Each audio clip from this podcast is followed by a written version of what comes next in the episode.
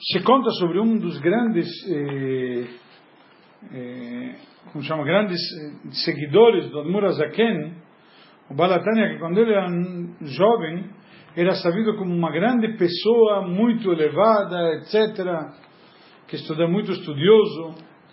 E, mas uma vez ele chegou, e era no início, ele era contra o, o rabino, era da oposição, como se diz. Tem rabinos que têm seguidores e opositores. Então ele é opositor, mas uma oportunidade veio até o rabino e que, as palavras de Torá que o rabino proferiu, certo? Eles eh, agradaram o homem, até que decidiu ficar um pouco lá, ouvir um pouco mais, ficou vários meses estudando, etc., para poder aprender. E quando ele entrou na próxima oportunidade que teve para entrar em audiência particular com o rabino, aí o homem perguntou, Rebbe, me diga, o que, que está me faltando? Aí o rabino respondeu para ele, não, não te falta nada. E, na verdade, você é temente a Deus, você é estudioso de Torá, você só precisa tirar o teu hametz, Hametz que tem dentro de você, que isto é o orgulho, a vaidade, a soberba, e introduzir um pouco de matzá, que representa a anulação. Essa história está trazida no livro Yom Yom, famosa.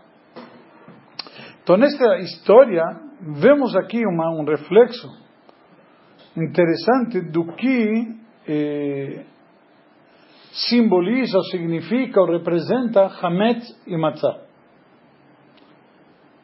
O Hametz representa o quê? O que fermenta, o que cresce.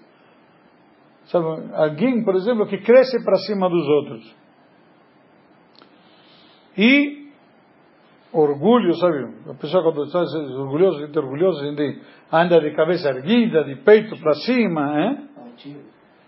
Altivo. Enquanto que a matzá representa anulação. Ela não cresce, ela é humilde, ela é simples. É a mesma massa, a única diferença aqui que tem, um cresceu e outro não. Então, justamente a festividade de Pesach é a época no qual nós colocamos um pouco mais no ênfase em quê? Na anulação da gente. Olha, eu não sou nada, tirar um pouco essa vaidade, esse orgulho, essa soberba.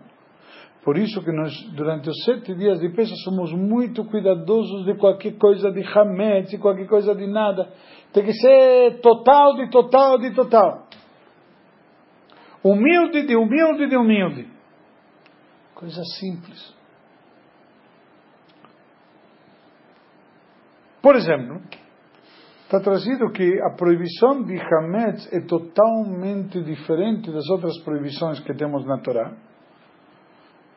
Onde nós sabemos que se misturou um pouco de, mesmo de carne com leite ou de o que for, se anula em 60 partes. Certo? Dizem-nos os sábios, em Pesach, Hametz e Surob Mashio.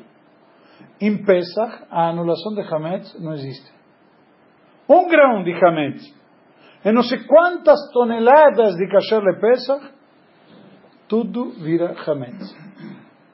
Tudo. Você pode ter um silo, se chama silo, onde guarda, estoca farinha, cheio de trigo, farinha, que foi cuidada, que nunca molhou nem nada. Caiu um grão de hametz lá dentro, tudo virou Hametz. Já era. Uma lei muito interessante. Isso só vale para preparação? Não entendi. Só vale para antes de. de... Não, em Pesach. Então. Então o quê? Um período, tá bom. Então isso não se anula nunca em outra quantidade. O que, que significa? Que, num sentido espiritual, a soberba, o orgulho, são características das quais devemos nos afastar o máximo possível. E não podemos deixar lá sequer um grãozinho, sequer uma partícula.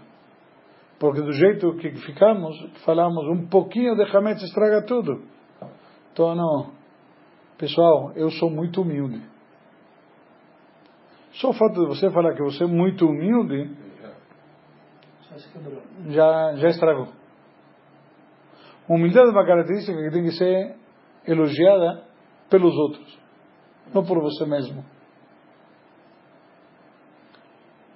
Então, na prática, enquanto a pessoa tem um pouco de orgulho, de vaidade, etc., soberba, altivez, a Kadosh Baruch Hu diz sobre ele uma regra que diz: Einani va'u yecholim lador b'makom echad. Nós, eu e ele, não conseguimos morar, habitar no mesmo espaço. O que, que significa isto? Tem tanto espaço que você está ocupando que não sobra lugar para Deus. Eu ou ele não conseguimos. Quando alguém pode coexistir com você? Quando você se anula, você não existe, então você deixa o outro. Aí os dois conseguem coexistir. Certo? Então, na prática, a gente tem que saber se anular neste caso. Isso, isso do, em geral, para poder compartilhar o espaço com Deus. Então, como diz no livro de Provérbios, o rei Salomão, Toavat Hashem kol gvalev. É uma abominação de Deus todo aquele que anda com o coração eh, levantado, altivo. Ou seja, na prática, a Torá se relaciona com esse altivez, com essa situação de crescer muito radicalmente, muito forte, por causa, não é que simplesmente é algo que provoca algo negativo. Não é só isso. Sino que ela é a base e a fonte de toda transgressão e de toda, todo erro. A razão principal podemos dizer. Pelo fato que a pessoa pode transgredir a vontade de Deus, por que que acontece? Eu acho. Eu não concordo. Eu. Primeira coisa, eu. Isto daqui é muito grave. Justamente ele existe tanto que ele está no mesmo peso que Deus praticamente. Se ele estivesse totalmente anulado e favorecesse prevalecer a vontade divina, ele nunca cogitaria de fazer algo contra a vontade, contra Hashem. Certo? Simplesmente. Mas considerando que ele tem orgulho, ele tem vaidade, tem altivez, tem aquela presença se achando, portanto surge aqui nele uma situação de que eu quero, frente ao que Deus quer. E o que que prevalece? O que eu quero. E aí então é impossível saber qual é a vontade de Deus, entende? Ou seja, ou a vontade de quem vai prevalecer. Ele está ocupando tudo. Ele está em primeiro lugar. O orgulho também evita a chuva arrepender-se. Por quê? Eu estou errado? Imagina, tinha justificativa. A pessoa sempre tem como justificar seus, seus erros, seus atos. O fundamento da chuva está no reconhecer que eu errei, que eu fiz algo errado. Reconhecer e admitir que estou enganado. Mas a verdade e, e que a pessoa orgulhosa ele não consegue permitir-se admitir que ele errou. Por quê? Como? Eu? Imagina. Sabe, contradiz o seu ser. Toda a sua existência, toda a sua essência. Então pode provocar isto de inclusive justificar o seu erro com 150 justificativas diferentes. Mas olha, eu não vim na sinagoga porque estava cansado, porque isso, porque aquilo. Não tem. Que nem a gente sempre diz, a pessoa sempre tem uma justificativa por que não vem no Shio. A horário. No aeroporto ele chega duas horas antes. E não perde o voo. No Chile chega duas horas antes, está fora de cogitação. Então, o orgulho da pessoa, ao contrário, não somente que dá 150 justificativas, ele consegue de alguma forma te fazer distorcer a verdade, de enxergar a verdade de um jeito diferente. O branco não é necessariamente branco. Tem branco e tem branco neve. Sabe, é um branco diferente. E assim por diante. A pessoa tem, eh, de alguma maneira, ele, para justificar seus erros, ele procura e encontra justificativas diversas. Por isso que a obrigação é apagar totalmente todo o resto de gavá, de orgulho, e aí dá para se aproximar de Deus. Por isso que quando a Torá escolhe um elogio grande para Moshe, qual que é? Humildade. Humildade. O grande elogio de Moshe é a humildade. E olha que Moshe é aquele que falou com Deus. Tudo que Moshe fez não se compara com a sua característica de humildade. Só que aqui surge um problema.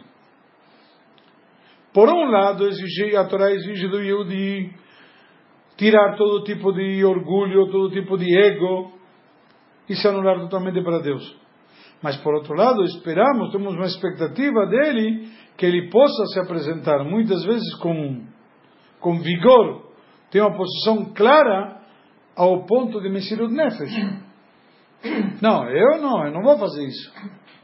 Então como vai? Como combina? Não vai transgredir. Para não transgredir, tem que se posicionar firme. Então, não, se eu não sou nada, é, tá bom, não sou nada. Não, como que eu não sou nada? Eu sou um Yehudi. Já por um lado você pede orgulho de ser um Yehudi, de ser etc. Então como funciona isso? Até que você pedir Mesilut Nefesh. Então a Torá exige dele afastar totalmente as influências negativas do mundo e se posicionar com firmeza contra tudo aquilo que atrapalha eh, o serviço a Deus. Mas como pode, de alguma maneira, ao mesmo tempo, ele ser humilde totalmente e ter uma posição e se posicionar ao mesmo tempo com firmeza? Se eu não sou nada, olha, se você não colocar tefilim, eu te, te dou 100 mil reais. É, por, por, um dia não colocar tefilim, dá 100 mil. A pessoa pode pensar assim. Mas ele diz, não. Ah, mas eu não sou nada, não faz diferença. Que diferença faz para Deus se eu coloquei tefilim ou não coloquei tefilim? Fatura é sem pau. Vem aqui e te diz a Torá, não, você tem que ter firmeza. Eu sou Yehudi, eu vou colocar tefilim. Eu estou ligado com Deus. E por outro lado, você diz, não, se anula. Então como fica isso? Só que no nível mais profundo não há nenhuma contradição aqui, se analisarmos bem. Ao contrário, dois, essas duas características surgem do mesmo lugar, se complementam e completam uma a outra. O vigor do Yehudi em tudo que está ligado com o serviço a Deus vem da onde? Qual, onde se origina? No reconhecimento da existência de Deus e da grandeza e superioridade de Hashem. Justamente, por que estou colocando o filho? Porque Hashem quer. Porque quero me ligar com ele, me conectar com ele, etc. Então, eu sei, tenho consciência que só existe Hashem. Então, não tem nada fora Hashem e nada pode atrapalhar isto. Esta conscientização, ela se junta, se une com a anulação total perante Deus. Justamente porque a pessoa ele não se considera nada, ele é humilde, ao ponto que não se acha nada de especial. Isto eh, que provoca esse sentimento nele, que ele está unido com Deus e por isso precisa colocar tefilim, segundo o exemplo que falamos. Por quê? Porque ele não é nada. Mas através de se colocar, se conectar com Hashem, é que ele passa a ser algo. Mas por quê? Porque está conectado com Hashem. E como se conecta com Hashem? Através de não ser nada. Então, é como se fosse um círculo que se retroalimenta constantemente. De não ser nada ou de não se achar nada? De não se considerar nada. Não se considerar nada. Mas que não ser nada. Porque ele é por causa da Hashem. Então, todo este vigor, todo esse posicionamento nos assuntos de Torah e Mitzvot, não é expressão de orgulho. Bem pelo contrário, é o oposto. É a expressão do reconhecimento profundo de que não existe nada além de Hashem. Assim concluímos que justamente a sua anulação total do, sua, do seu ser, da sua personalidade, é a que provoca a pessoa, eh, que leva ele a revelar dentro de si um, um ápice de vigor, de, de união com Hashem nas coisas espirituais, justamente no serviço a Deus. Deu para entender? Então, na prática, a lição do Hametz nos dá uma lição fundamental. É isso que nós devemos fazer o trabalho para nós, nossas vidas. Tirar todo esse Hametz, tirar tudo aquilo das nossas vidas e nós podermos dedicar, dedicar a Hashem. Dedicar uma vida, como posso? Através de que não, eu, não interessa o que eu penso. Mas como? O que, que você acha? Eu não acho.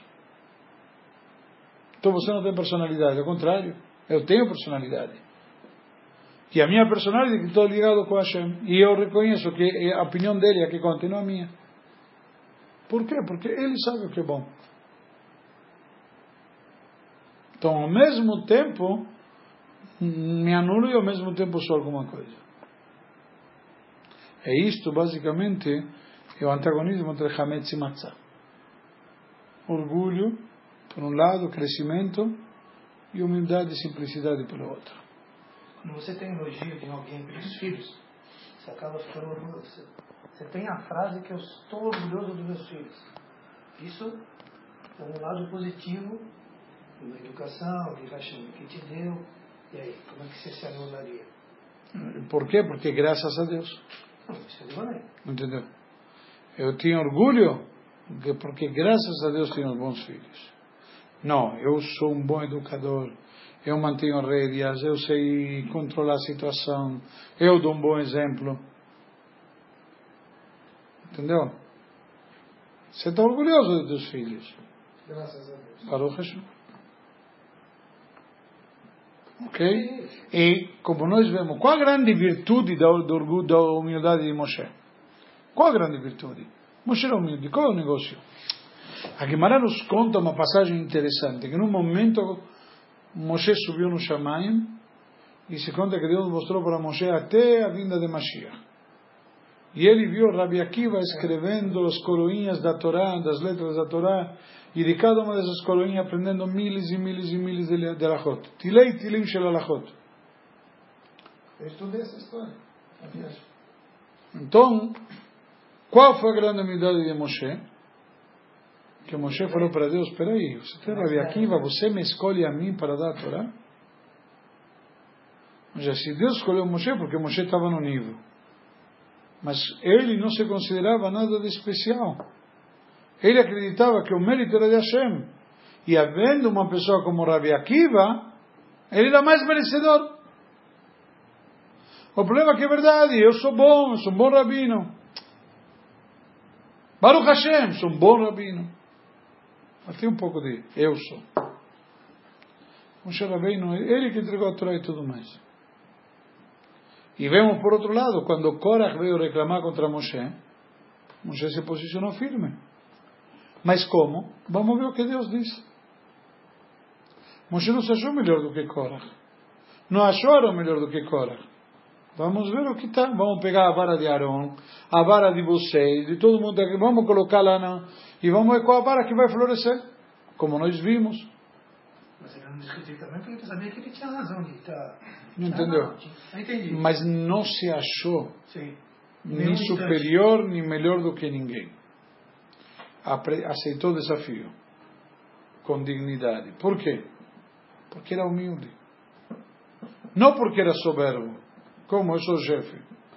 Justamente porque sou o chefe, não tem problema nenhum. Vamos lá. Entendeu? Né? Então, nós vemos, na, nós vemos na prática, então, um exemplo de Moshe, justamente, que a vaidade da humildade pode ser muito, entre aspas, correlativa. mas a vaidade da humildade. Ou seja, o fato que eu sou humilde não significa que sou. A gente diz, são outras palavras na linguagem atual. Tem humildade e tem baixa autoestima. As pessoas muitas vezes confundem. Ser humilde não significa ter baixa autoestima, significa eu sei quem eu sou, eu conheço minhas virtudes, meus acertos, minhas, minhas ideias, porém isto não me torna melhor. Né? Não me torna melhor nem maior. Conhece que isso tudo vem de Deus. Mas, mas contudo é um compromisso. Um compromisso para fazer um Exatamente. Então, isso não me torna melhor nem maior do que ninguém. E esse aqui é o ponto fundamental. Esse é o ponto fundamental da nossa religião. Então vemos aqui o Matzah e o Hametz no nosso dia a dia.